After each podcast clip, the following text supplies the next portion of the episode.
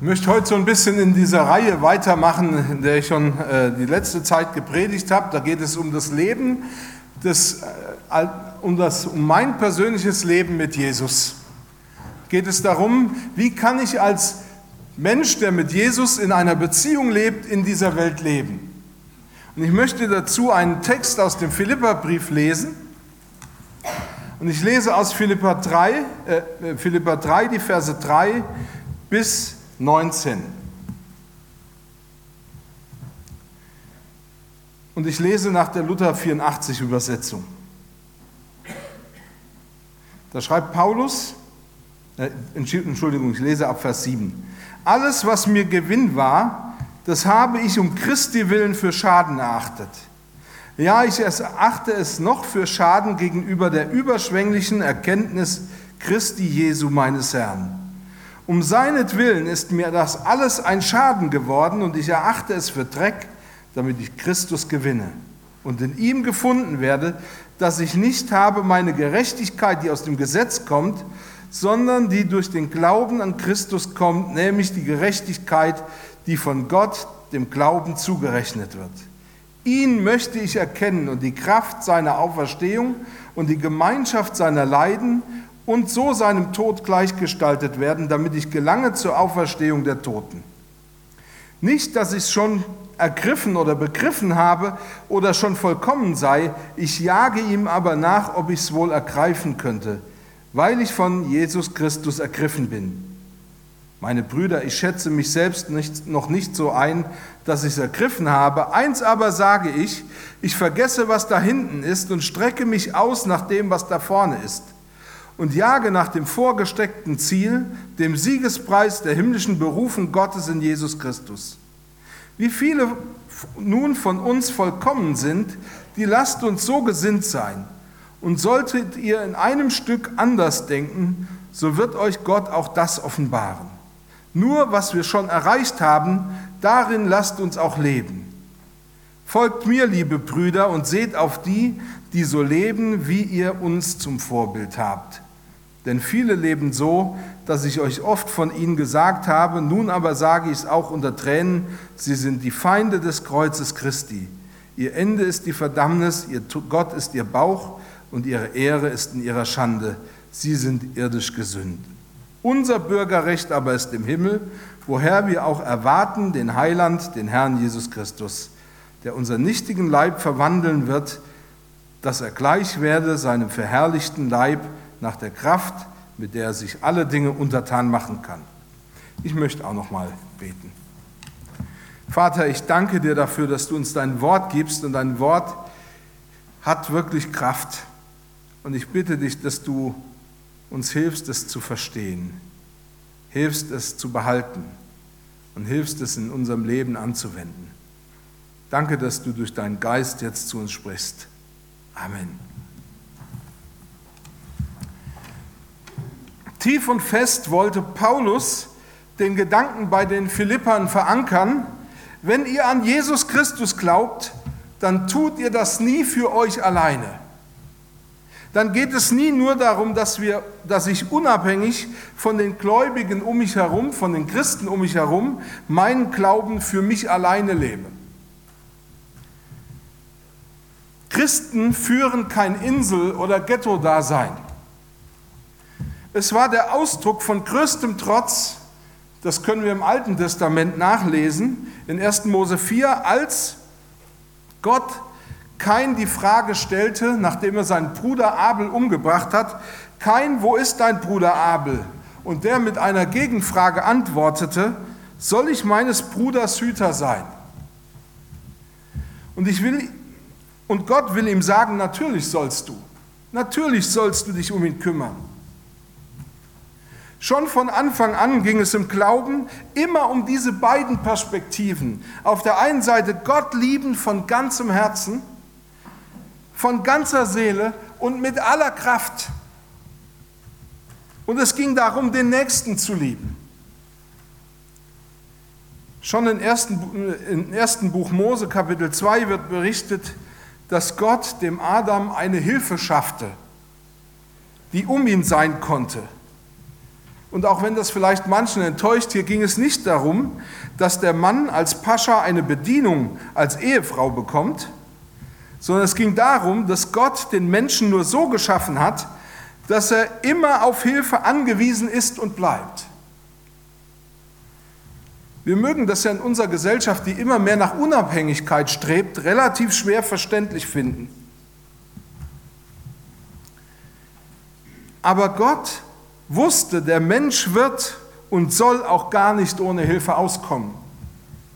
An verschiedenen Stellen versucht Paulus die Philipper dafür zu sensibilisieren, dass, die den Bruder, dass sie den Bruder oder die Schwester sogar über ihre eigenen Interessen stellen.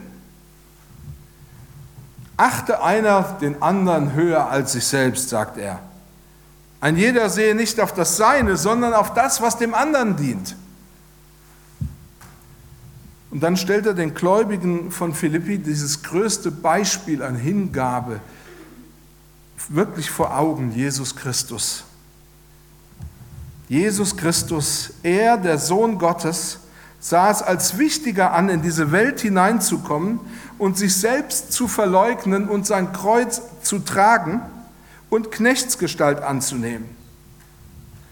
Und Paulus will den Philippern sagen, ohne diese Hilfe oder ohne diese Hingabe würde keiner von uns gerettet. Schaut auf Jesus, seht, wie groß und wie stark seine Liebe ist. Er hat sich durch nichts abhalten lassen, in diese Welt zu kommen, und er hat nicht so sehr geliebt sein eigenes Leben wie das Leben derer, für die er gestorben ist. Nehmt euch ein Beispiel an Jesus. Die Philipper waren in der Hauptsache eigentlich einfache Leute. Die Gläubigen der Gemeinde in Philippi waren ein Spiegelbild der dort lebenden Gesellschaft.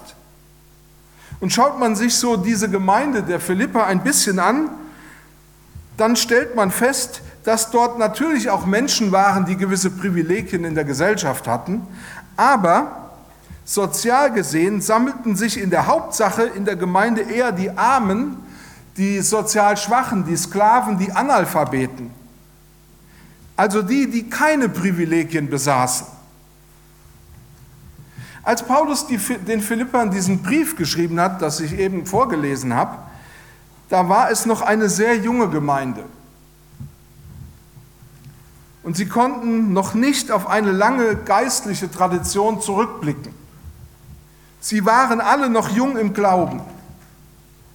Und bevor sie zum Glauben an Jesus gekommen waren, wurde ihnen beigebracht, dass diejenigen, die erfolgreich waren,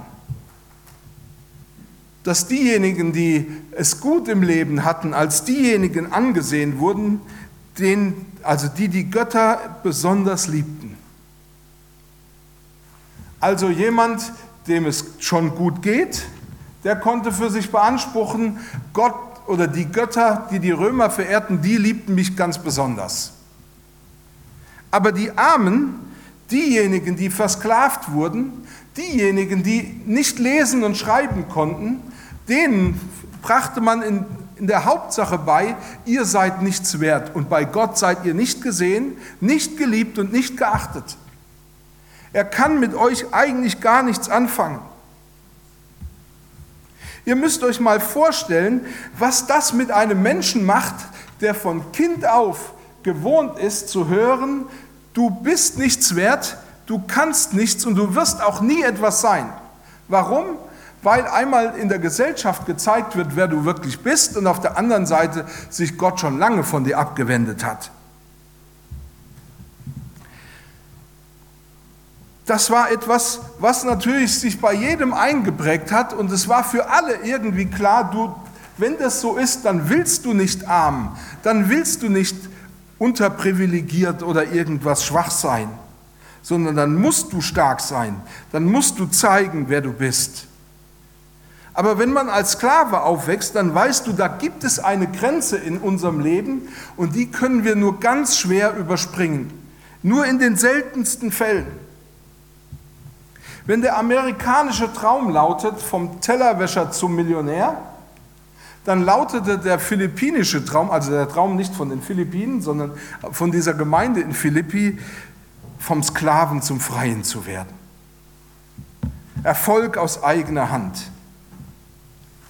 Die Gunst dieses Gottes, den sie in der Hauptsache verehrten, Silvanus hieß der, die konnte man sehen. Die ganzen Jahre, wie gesagt, wurde das diesen Menschen beigebracht in Philippi. Es gibt eine Weltordnung, die man nicht aushebeln oder auf den Kopf stellen kann. Wem es gut geht, der ist von Gott geliebt und gewollt und gesehen. Aber wem es schlecht geht, der ist weit weg von Gott. Den verabscheut Gott sogar. Könnt ihr euch vorstellen, was das für einen Sklaven damals bedeutete? Dass da ein Gott ist, der bereit war, selbst in diese Welt hineinzukommen, seine Herrlichkeit im Himmel zu verlassen und in eine ganz arme Welt hineinzukommen. Könnt ihr euch vorstellen, was das für sie bedeutete, dass da ein Gott war, der bereit war, sich für andere an ein Kreuz nageln zu lassen, um ihre Sünde und Schuld zu tragen? Der Gehorsam mehr liebt und selbst gehorsamer war als jeder Mensch, den sie je kennengelernt hatten. Das anzunehmen und zu akzeptieren, erforderte auch für die Menschen in Philippi, auch die in der Gemeinde, eine große, große Bereitschaft. Sie mussten lernen zu glauben, dass Gott sie von Herzen liebt, und zwar entgegen all dem, was die Gesellschaft ihnen vorlebte. Da wahrscheinlich, wie gesagt, die Mehrheit der Gläubigen in Philippi Analphabeten waren, war es wichtiger als alles, dass es Menschen gab, die bereit waren, ihnen ein Beispiel davon zu geben, was Paulus ihnen hier weitergegeben hat. Sie konnten sich ihr Leben als Christen nicht wirklich gut vorstellen, solange sie nicht sehen konnten, wie das eigentlich in der Praxis aussieht wie das ist, wenn jemand durch die Kraft des Heiligen Geistes bereit ist, das Leben eines anderen, die Interessen eines anderen über die eigenen zu stellen. Einen anderen höher zu achten, als ich mich selber achte.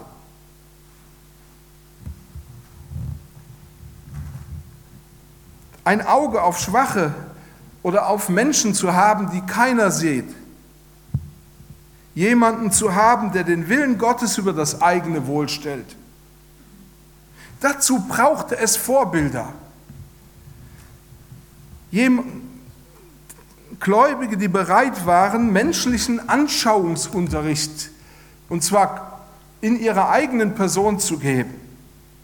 Menschen, die zeigen konnten, wie man in der Kraft von Jesus Christus lebt.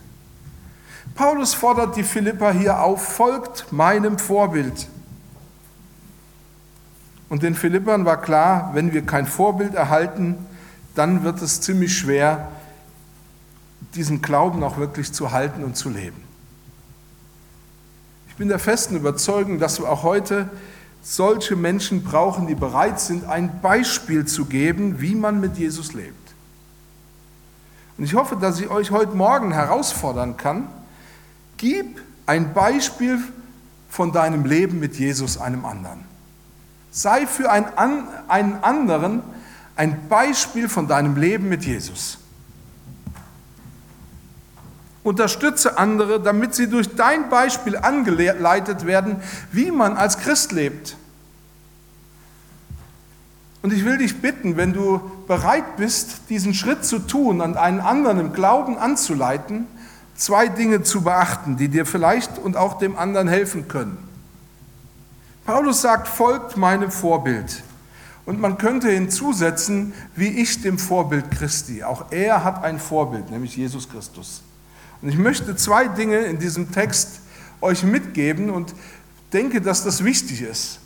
Das Erste, was für die Sklaven damals unglaublich wichtig war und was auch für uns wichtig ist, ist, zieh unter deine Vergangenheit einen Schlussstrich. Zieh unter deine Vergangenheit einen Schlussstrich. Paulus sagt, meine Brüder, ich schätze es oder ich schätze mich selbst noch nicht so ein, dass ich es ergriffen habe, Eins aber sage ich, ich vergesse, was da hinten ist und strecke mich aus nach dem, was da vorne ist. Wenn ich dir heute Morgen die Frage stelle, woher beziehst du deine Identität? Wie bist du zu deinem Selbstverständnis gekommen, also zu dem, dass, dass du weißt, wer du bist? Und du wirst feststellen, wenn du dich dieser Frage öffnest, dass du relativ schnell bei deiner eigenen Geschichte und bei deiner eigenen Vergangenheit ankommst. Bei deiner Geschichte und deinen Erfahrungen, bei deiner Bildung, deinen Erfolgen und deinen Niederlagen. Sie sind ein wesentlicher Bestandteil dessen, was dich ausmacht. Und was ja gerade junge Leute manchmal unterschätzen, auch deine Eltern oder die Herkunft und die Bildung deiner Eltern spielt hier eine gewisse Rolle. Und zwar im Blick auf das, was du geworden bist und woher du kommst. Schon vor Jahren gab es in einer renommierten Zeitung mal einen Artikel darüber, wie äh, dass man ab, äh, an dem man oder in dem beschrieben wurde, dass die Bildung der Kinder erschreckend stark von der Bildung der Eltern abhängig ist. Kinder aus bildungsfernen Elternhäusern haben beispielsweise es viel schwerer, ein Abitur zu machen oder jemals zu studieren. Bei Kindern, deren Eltern selber studiert oder eine gute Schulbildung genossen haben, dagegen ist das fast die Regel. Wenn du deine Eltern in deiner Bildung oder in deiner Karriere überflügelt hast, dann beziehst du auch daraus eine Menge an Selbstwertgefühl. Und umgekehrt beziehen deine Eltern aus deinem Erfolg auch eine Menge Selbstwertgefühl. Wenn du gegenüber deiner Verwandtschaft beispielsweise sagen kannst, ja, meine Tochter hat einen Doktortitel gemacht oder mein Sohn hat einen Wissenschaftspreis gewonnen oder sowas, dann könnt ihr euch vorstellen, dass das auch bei den Eltern gut ankommt, denn dann haben sie was, was sie der Verwandtschaft erzählen können. Ja, endlich kann man sich mal absetzen. Ja, dann wissen die genau, wo der Hammer hängt. Paulus sagt, du musst lernen, das hinter dir zu lassen. Du musst lernen, das zu vergessen. Es geht im Leben mit Jesus nicht darum, dass du deine Identität daher gewinnst, was die Welt um dich herum glaubt oder was sie will oder für wert hält. Es ist viel wichtiger, dass du alles von Jesus Christus her bestimmen und gewinnen kannst.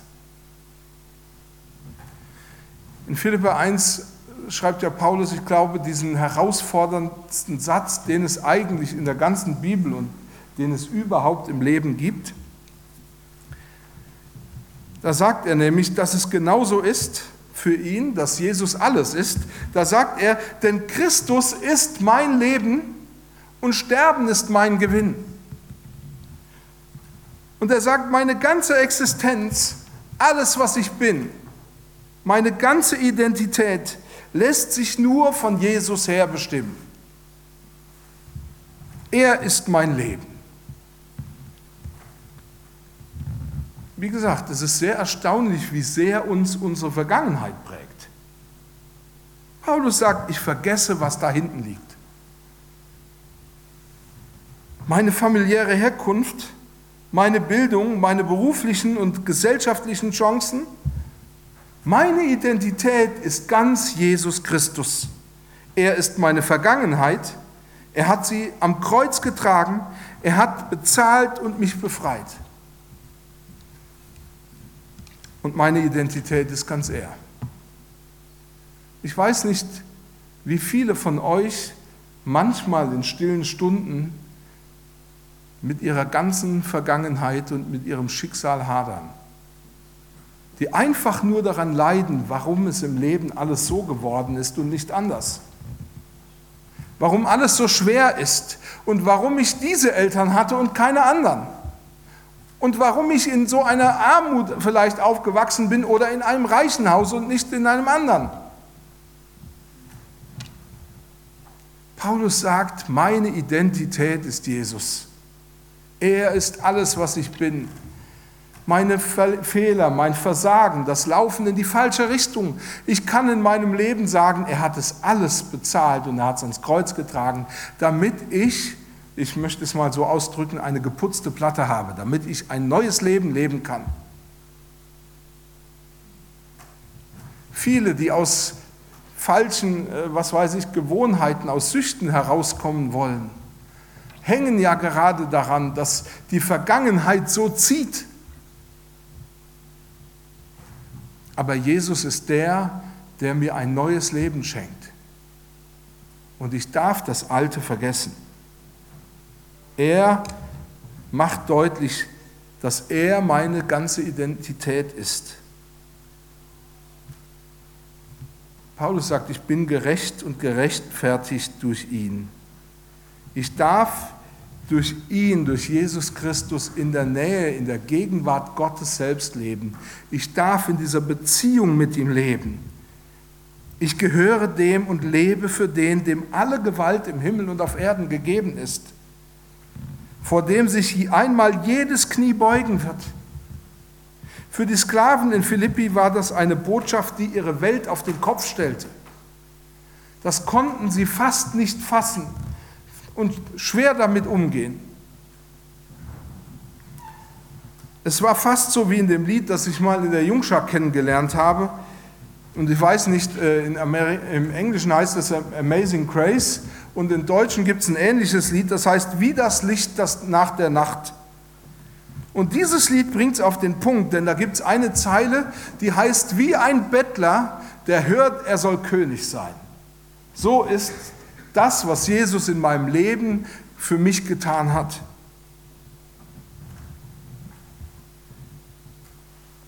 So ist die Gnade des Herrn. Ich hatte im Leben nichts zu erwarten und jetzt habe ich alles in Jesus.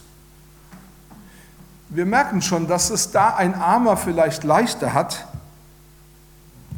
Ein Armer sagt bei sich, mit Jesus kann ich nur gewinnen. Und ein Reicher sagt, oh, bei Jesus werde ich erstmal verlieren. Deshalb ist es in unseren westlich geprägten Kreisen oft sehr schwer oder dass die Selbstverleugnung so ein großes Thema. Jesus sagt, wer mir nachfolgen will, der verleugne sich selbst. Man könnte auch sagen, der lasse seine Vergangenheit hinter sich und nehme dieses Leben, das ich für ihn habe, auf sich. Er nehme sein Kreuz auf sich. Wenn du nichts hast, worauf du wirklich stolz sein kannst, wird dir dein Kreuz vielleicht etwas leichter vorkommen als dem, der lernen muss und verstehen muss, meine Identität ist nicht meine gute Stellung, die ich vor der Rente inne hatte, sondern Jesus. Viele glauben, dass Paulus, als er sagte, folgt meinem Vorbild nach, hier ein übergroßes Selbstbewusstsein oder ein dickes Ego zur Schau stellt. Sie glauben, Paulus sagt hier etwas, was nur er hier so sagen konnte. Sie glauben, dass in diesen Worten so etwas wie Stolz mitschwingt. Aber das ist überhaupt nicht die Absicht von Paulus. Auch hier wird vielmehr das Bild deutlich, dass man schon im Alten Testament findet, das Bild eines Hirten. Er sagt, ich gehe voran und ihr dürft, könnt mir folgen. Ich folge diesem Beispiel Jesu und ihr dürft mir folgen. Interessant ist nämlich, dass hier in diesem Text das Wort Typos auftaucht und das habe ich letztens schon mal erklärt, das meint so viel wie Modell. Paulus ist weniger jemand, der sich selber in den Mittelpunkt stellt. Er ist mehr wie ein Fahrlehrer, der seinen Schülern die Anweisung gibt, sich im Straßenverkehr so zu verhalten, wie er es ihnen vorgemacht hat. Und genau das sollen wir auch sein, anderen dabei zu helfen, in einem Leben mit Jesus zu leben und ihnen dabei zu helfen, die Vergangenheit nicht so wichtig zu nehmen, sondern sich nach etwas anderem auszustrecken. Und da sagt Paulus, streck dich nach dem aus, was erstrebenswert ist. Oder ich möchte so ausdrücken, behalte im Blick, was erstrebenswert ist. Paulus schreibt, meine Brüder, ich schätze mich selbst noch nicht so ein, dass ich es ergriffen habe. Eins aber sage ich, ich vergesse, was da hinten ist und strecke mich aus nach dem, was da vorne ist und jage nach dem vorgestreckten Ziel, dem Siegespreis der himmlischen Berufung Gottes in Christus Jesus. Paulus spricht den Philippern gegenüber davon, dass die Jagd nach dem Siegespreis der himmlischen Berufung ein Fulltime-Job ist. Das beansprucht mein ganzes Leben. Abgesehen davon, dass wir in Christus nur dieses vorgestreckte Ziel erreichen können, stellt sich die Frage, wie sehr sehnst du dich danach, dieses Ziel zu, wirklich zu erreichen? Wenn ich anfange, wirklich nach diesem Ziel mich auszustrecken, habe ich nämlich keine Zeit mehr, über meine goldene Vergangenheit nachzudenken. Darüber, wie schön die Jugendzeit war und wie schrecklich das Alter ist. Darüber, wie erfolgreich oder geliebt ich war. Natürlich, solange dieser Siegespreis der himmlischen Berufung nur eine theoretische Sache ist, solange wird diese Hoffnung, die dir Gott durch diesen verheißenen Siegespreis geben will, seine Kraft nicht entfalten. Alles, was wir in der Bibel lesen, entfaltet erst seine Kraft, wenn du bereit bist, dich darauf einzulassen. Wenn du Jesus nachfolgen willst, dann erstens halte dich nicht auf und zweitens, strecke dich aus nach dem, was da vorne ist oder wie Paulus es sagt, diesem vorgestreckten Ziel. Im Griechischen steht hier ein Wort, das man mit Eile übersetzen könnte. Das heißt, ich soll diesem Ziel nacheilen. Eile heißt, ich halte mich nicht lange mit irgendwelchen Dingen auf, ich hab's eilig. Ich durchforste meinen Alltag nicht lange nach den Dingen, die mich aufhalten oder versuche mich mit irgendwas zu beschäftigen, sondern ich lasse es liegen und eile. Ich mache mich auf, ich renne dem nach, weil ich es eilig habe. Der Siegespreis himmlischer Berufung meint eigentlich zweierlei. Einmal meint er die von Gott vorbereitete und geschenkte ewige Herrlichkeit. Wir glauben als Christen, Jesus Christus kommt wieder. Er wird in diese Welt leibhaftig wiederkommen. Wir glauben, dass er dann wirklich Herr sein wird. Und wir glauben, dass er uns dann mit in seine Heimat nehmen wird. Wir glauben, dass Himmel, der Siegespreis der himmlischen Berufung die ewige Herrlichkeit meint, das Leben im Himmel, im himmlischen Jerusalem, so wie es in der Offenbarung von Johannes beschrieben wurde. Und zweitens meint dieser Siegespreis die ewige Gemeinschaft mit dem lebendigen Gott durch selbst und Jesus Christus durch den Heiligen Geist, die ich heute schon haben kann. Jesus sagt, du darfst heute schon eine Beziehung mit mir haben heute schon mit Gott Gemeinschaft haben. Das muss nicht erst auf den Himmel warten.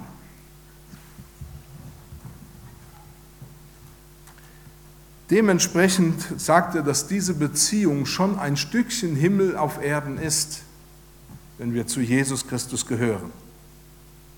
Paulus sagt, ihr Philippa sucht die Gemeinschaft mit Jesus.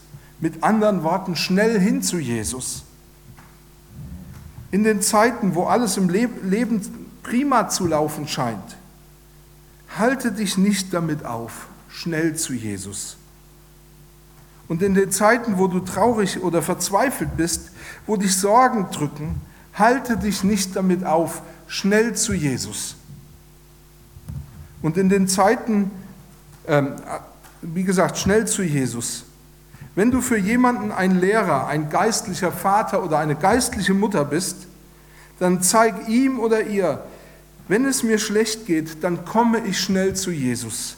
Dann schütte ich mein Herz und alle meine Sorgen vor ihm aus.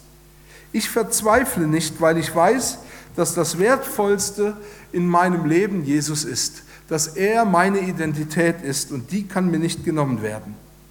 Ich verzweifle nicht, weil ich weiß, dass er einen Plan für mein Leben hat. Viktor Frankl war ein jüdischer Arzt, der selber vier KZs durchlebt hat.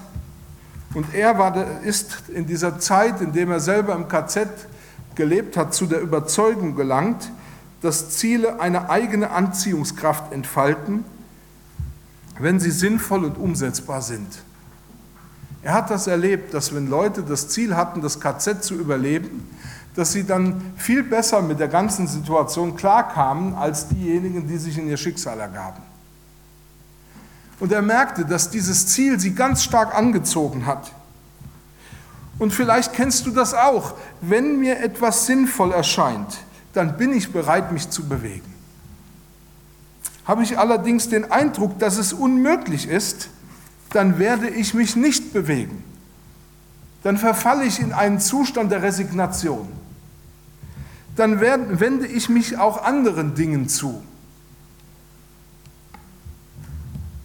Wir können ja denken, was wir wollen, aber ohne die Erkenntnis, dass der Siegespreis der himmlischen Berufung erstrebenswert und erreichbar ist, zieht mich beides nicht an. Ich gehe im Kaufland Woche für Woche an einem Kiosk vorbei, an dem die Summe, die sich aktuell im Jackpot Lotto, bei Lotto befindet, veröffentlicht wird. Das wird jede Woche erneuert, zweimal die Woche, mittwochs und, und samstags. Kann man lesen, was man jetzt wieder gewinnen kann. Und jedes Mal, finde ich, ist es eine unvorstellbar große Summe. Aber bei einer Gewinnchance von 1 zu 147 Millionen ist mir die Chance, mich wirklich zu beteiligen, nicht groß genug. Mein Interesse wird etwas größer, wenn ich einen Lottogewinner kenne, aber in der Regel zieht mich nichts, Lotto zu spielen. Paulus spricht aber von einem Gewinn, einem Siegespreis, den jeder erreichen kann und erreichen wird, wenn er sich nur auf Jesus Christus einlässt. Wenn er sein Leben ihm hingibt, wenn er seine Identität aus ihm schöpft. Das Erreichen dieses Siegespreises liegt im Bereich des absolut Möglichen durch Jesus Christus, durch sein Sterben und Auferstehen. Manchmal glauben wir, dass unsere Vergangenheit ein Schatz ist, den wir nie verlieren dürfen. Und zugegeben, es gibt Dinge in meinem Leben, die sind es wert, dass ich sie behalte. Aber meistens sind das die Dinge, wo ich gemerkt habe, wie Gott mein Leben führt, wie er mich erhalten hat, wie er mich gerettet hat und wie er mir weitergeholfen hat.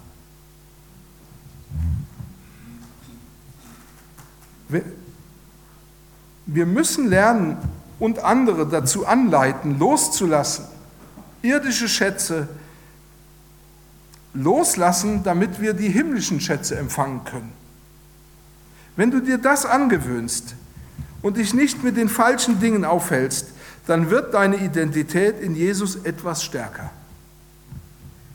Paulus wollte, dass die Philipper ihn als Vorbild, als Beispiel annehmen damit sie erfahren, was ist das große Geschenk, das ich in meinem Leben durch Jesus erhalte. Die Beziehung zu ihm. Das Leben in der ewigen Gemeinschaft mit Jesus schon jetzt. Nimm dir ein Beispiel an Paulus und hilf anderen dabei, dieses Geschenk zu erkennen und auch annehmen zu lernen. Amen. Ich möchte jetzt noch beten.